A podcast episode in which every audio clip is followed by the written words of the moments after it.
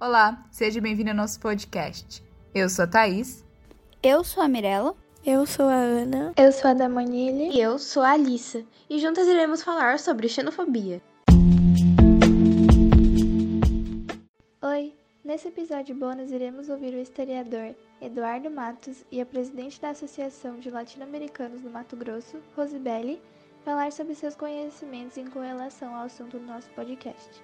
E, também, entrevistaremos o imigrante Victor Lugo para sabermos um pouco de como é ser um imigrante em Mato Grosso.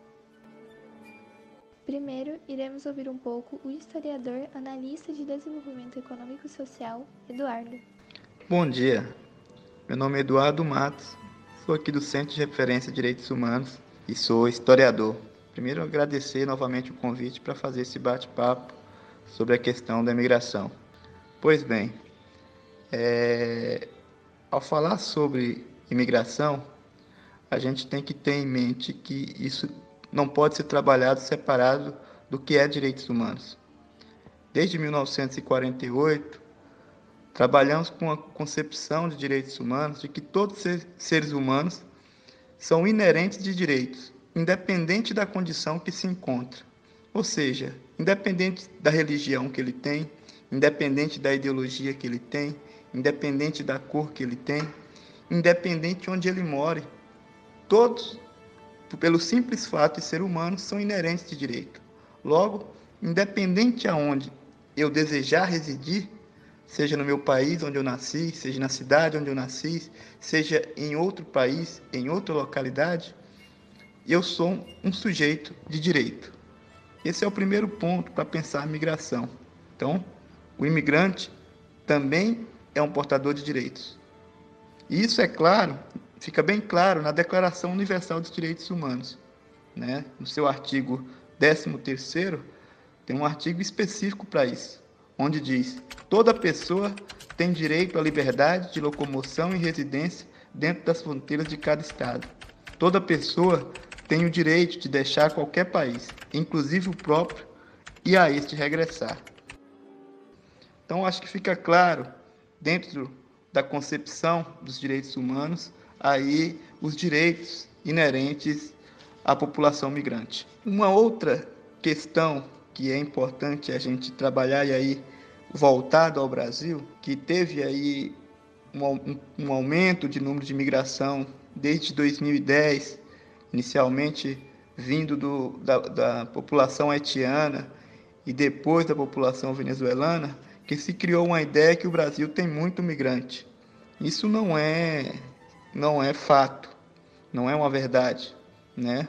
O Brasil já foi um país de imigrantes, se a gente pegar o Brasil lá do século XIX, onde o Brasil tinha uma população de cerca de 5% dessa população era de imigrantes, seja de italianos, de japoneses, de alemães, né, que vieram para cá no final do século XIX e início do século XX. Agora, o Brasil hoje tem cerca de 0,4% da sua população como população migrante. Né? Se a gente pegar essa, essa população por mil habitantes de cada país, de cada mil habitantes no Brasil, apenas quatro são migrantes. Nos Estados Unidos, por exemplo, de cada mil, 123 são migrantes.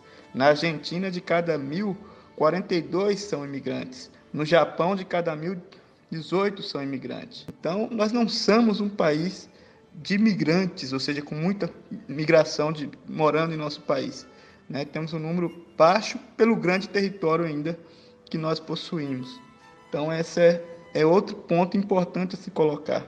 Ainda é importante colocar que uma das consequências da imigração em vários locais do mundo é a chamada xenofobia.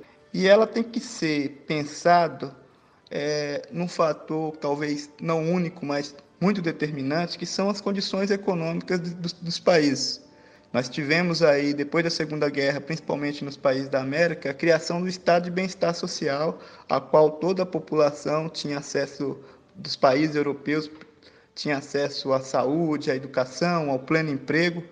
E com o final da década de 70, quando isso começa a acabar, ou seja, começa a existir um desemprego, começa a ser privatizado alguns setores da saúde, que começa a ser cobrado da educação. Isso vai criar um sentimento na população que isso está sendo tirado justamente porque outras pessoas de fora estão chegando.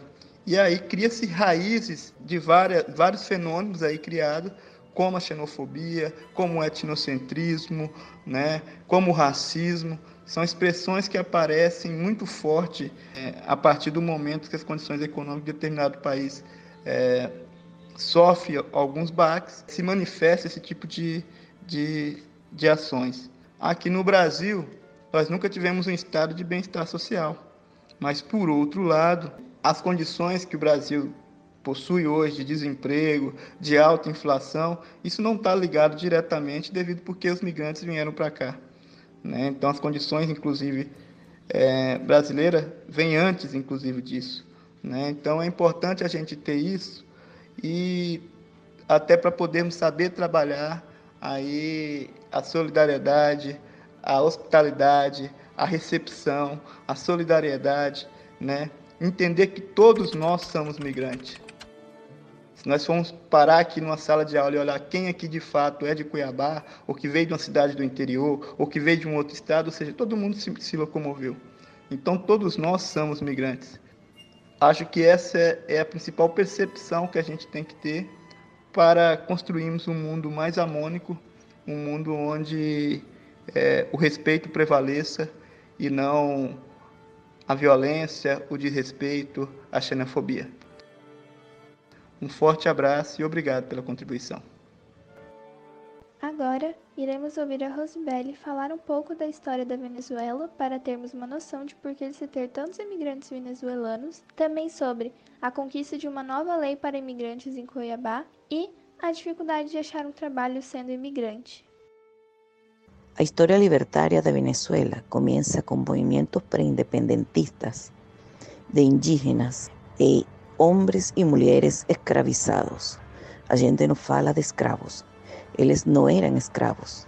Eles fueron povos arrasados por una gente que precisaba mejorar su economía y utilizó a ellos como escravos. Por eso son hombres y mujeres escravizados.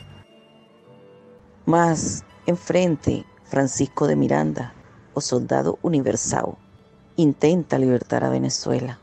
No lo logra y comienza a travesía de Bolívar por la libertad de, de nuestra patria. Con ayuda de Haití, Bolívar liberta a Venezuela y comienza luego a crear a Gran Colombia, con la unión de los territorios Colombia y Venezuela, para después comenzar el proceso libertario de quatro pátrias más.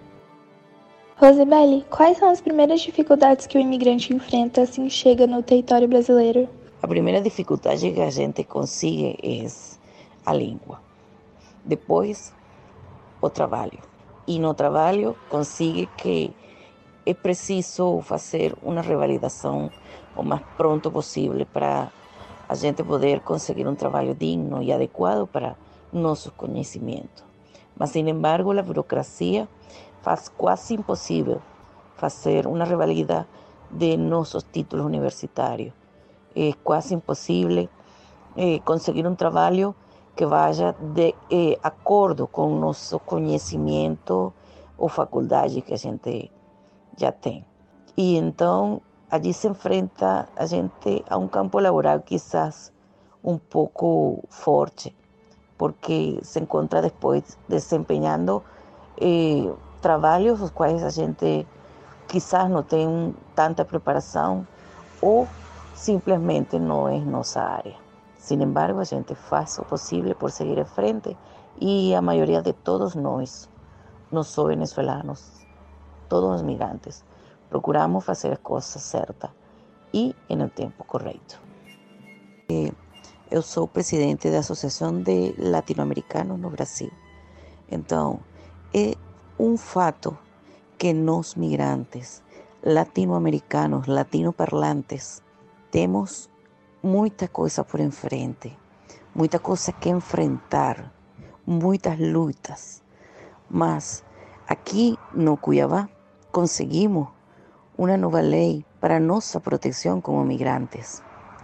Fizemos una enmienda de ley para nos adequar melhor eh, e continuar eh, fazendo a coisa certa, hum, conseguir ajuda como isso, revalidação de título, ajuda como uma cota de dentro dos planos habitacionais que dão no, no estado de Mato Grosso ou no município de Cuiabá. E assim muitos outros. Eh, foram muitas emendas que fizemos. E, lamentavelmente, a burocracia vo volta a ser eh, algo que a pedra no caminho. Graças à burocracia, a gente não logrou que fuera aprobada ninguna emenda, ninguna de nossas emendas não foram tomadas em conta, mas a gente continua lutando. A gente continua buscando a forma de dignificar a um povo que está fora de sua terra, não por gosto, não por querer estar fora de sua terra, por a necessidade diversa que se apresenta em nossa pátria. Iremos ter a continuação desse episódio bônus com a entrevista do imigrante Victor Lugo no episódio bônus 2. Até lá!